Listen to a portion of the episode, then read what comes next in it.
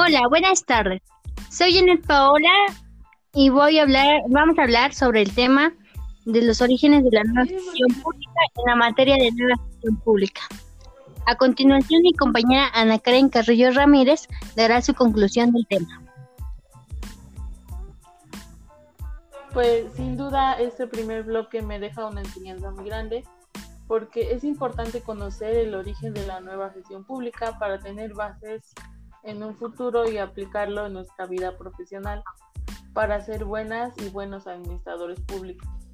En nuestros cuatro bloques nos nos hablan de varios autores que dan su punto de vista a partir de investigaciones, estudios y análisis con fundamentos para aplicarlos de tal manera que este sea menos tradicional y más científico. Algunos nos mencionan que debe de ser más teórico y con mejores métodos y sobre todo pues con una mejor investigación para tener mejores conocimientos. Es importante conocer su historia, su origen y su desarrollo para construir un mejor futuro, pues la sociedad avanza cada día y con ella sus necesidades. Entonces, es deber de la administración pública satisfacer esas necesidades. Gracias. Muchas gracias, Ana Karen. A continuación, Jessica.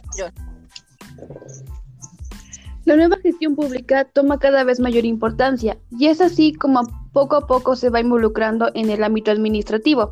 La sociedad sufre cambios constantemente, buenos y malos. Sin embargo, conforme suceden estos cambios, también cambian las necesidades. Los contextos cambian igualmente. Es ahí donde la nueva gestión pública hace su entrada. Este parcial nos deja datos muy importantes, las raíces de la nueva gestión pública. De la información vista en clase, podemos reflexionar sobre cómo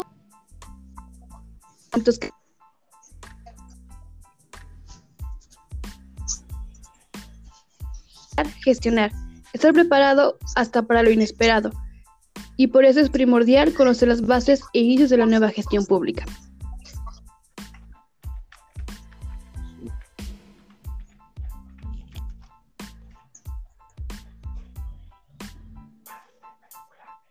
Gracias. A continuación, Avan Elizalde. Es relevante, claro, que pues la nueva gestión pública desde sus orígenes tenga un desarrollo histórico y pues desde luego lo impresionante no es cómo pasar la nueva, o bueno, la administración de una burocracia a una nueva gestión pública, ¿no? Pero para ello tuvo que pasar con el tiempo una posburocracia, posteriormente a una gestión pública y ya en nuestra modernidad, en nuestro siglo XX y XXI presente, ya es una nueva gestión pública. Y no sería una gestión pública desde luego por eh, las distintas aportaciones que han hecho varios de los investigadores, investigaciones empíricas, perdón, que desde luego partieron en el, bueno, en el primer mundo, que lo que fue en este caso Europa, todos los países o la mayoría de los países europeos, Estados Unidos, ¿no? Desde luego, y que recientemente pues está introyectando en el país y desde luego que pues es importante conocerla para innovar en esa parte, para tener una mejor organización. Y bueno, creo que nosotros con todo lo que hemos visto nos da pauta para tener otra visión de lo que nosotros tenemos que corregir. Algo importante al final que a mí me pareció eh, dentro de los enfoques neopúblico y neoempresarial fue la óptica que le dio Carlos Páramo en cuanto a la cultura organizacional que decía que este era el pilar de la pirámide. La pirámide pues es la organización desde luego y él decía que de alguna manera funcionaba la, o la cultura organizacional tiene un propósito, ¿no?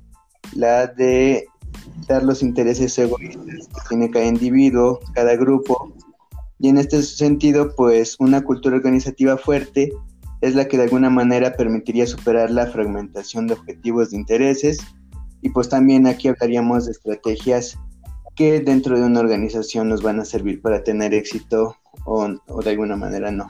Y bueno, esa es mi aportación. Gracias. Muchas gracias. A continuación, Lucero Elizalde.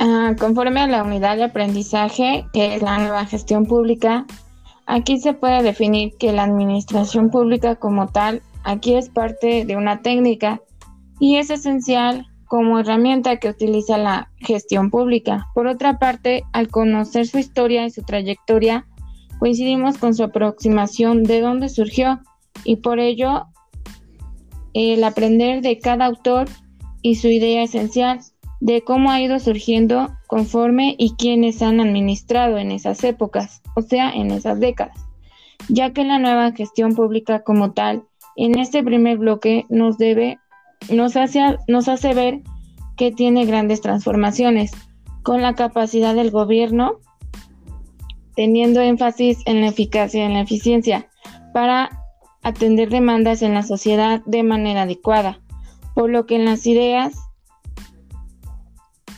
y en la aplicación de las políticas públicas hace notar a una nueva gestión pública de acciones y resultados eficientes para el bien común. Hasta aquí mi opinión. Muchas gracias, compañera. A continuación, mi conclusión. Pues yo creo que la, nueva gestión pública ha beneficiado mucho, ya que podemos emplear nuevas técnicas y se termina con el proceso de burocratización y hacer más eficientes las, las instituciones públicas, así como en el sector privado. La nueva gestión pública hace hincapié en la necesidad de mejorar el sector público, no solo modernizándolo desde el punto de vista tecnológico, sino también es para optimizar sus procesos y prácticas para que respondan realmente a la necesidad de sus clientes, o sea, la sociedad los ciudadanos sin, sin distinguir posturas políticas. Gracias.